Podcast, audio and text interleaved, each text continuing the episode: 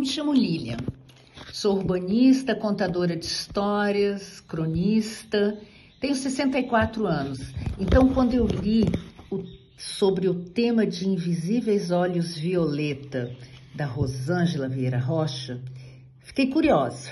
Comprei e em dois dias, eu acho, ou um dia e uma noite, talvez, eu concluí a leitura. Instigante.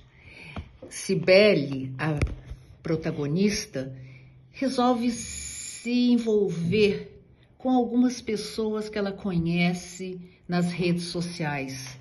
Coisa que para as mulheres maduras não é tão simples assim como para as jovens, mas Rosângela encaminhou de uma maneira que ficou espetacular.